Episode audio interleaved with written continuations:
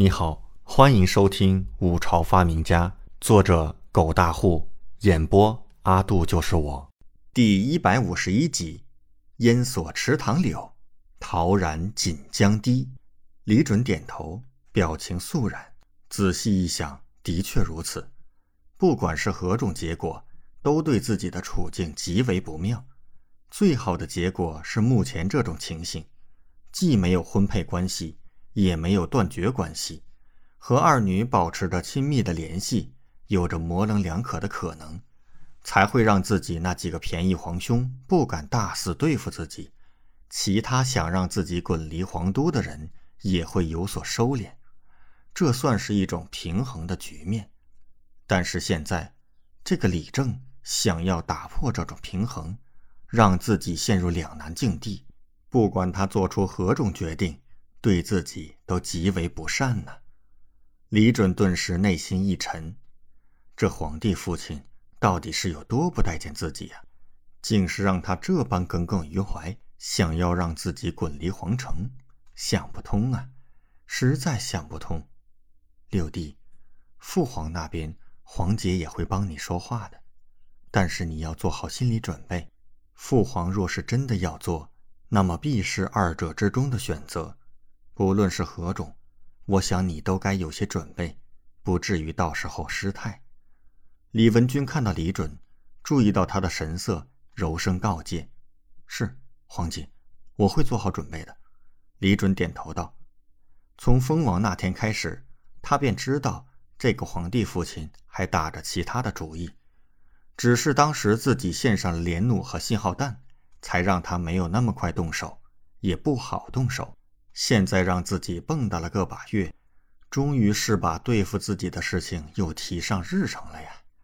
李准仔细一分析，这个李正根本就是想要两种结果：一是抓住自己的把柄，让他找到借口把自己直接弄到林顺城去；二是逼自己提出离开皇城，自己选择林顺城作为封地。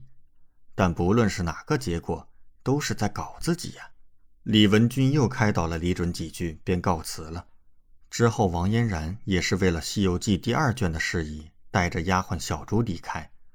李准一个人坐在庭院的石凳上，眉头微皱，暗自沉思。他再次感觉到了深深的急迫感，必须要加快布置的速度了，也必须要加快搞钱的速度了。从开豆腐店到如今，过去了个把月。他一共分账一万七千余两白银，可是这远远不够啊。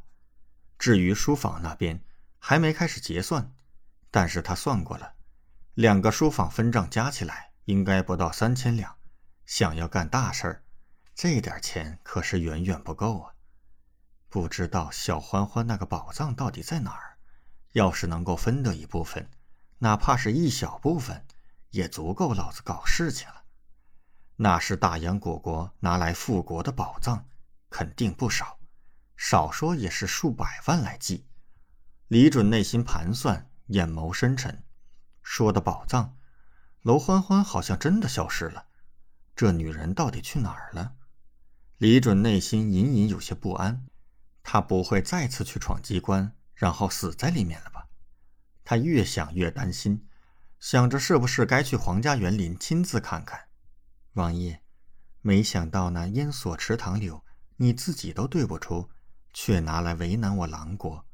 玉家真是不得不佩服王爷的手段呢。玉家一脸幽怨地出现在庭院走廊上，李准忽然起身，冷笑道：“谁说本王对不出？”玉家顿时一脸惊愕：“那王爷方才为何不说？”玉家，你到底是何居心呢？为什么想要暴露我的身份？李准看着他，语气有些不善。我方才若是真对出了，是不是就如你所愿了？玉家立刻讪讪笑道，眼神有些狡黠，语气有些妖娆。王爷，你可错怪玉家了。玉家只是想要知道那两题的答案而已。王爷，快说，烟锁池塘柳的下联是什么？想要知道答案，不能私下问吗？李准不吃这一套。不信他的托辞，不过也不想计较。这下联也有不少，无非是好与不好罢了。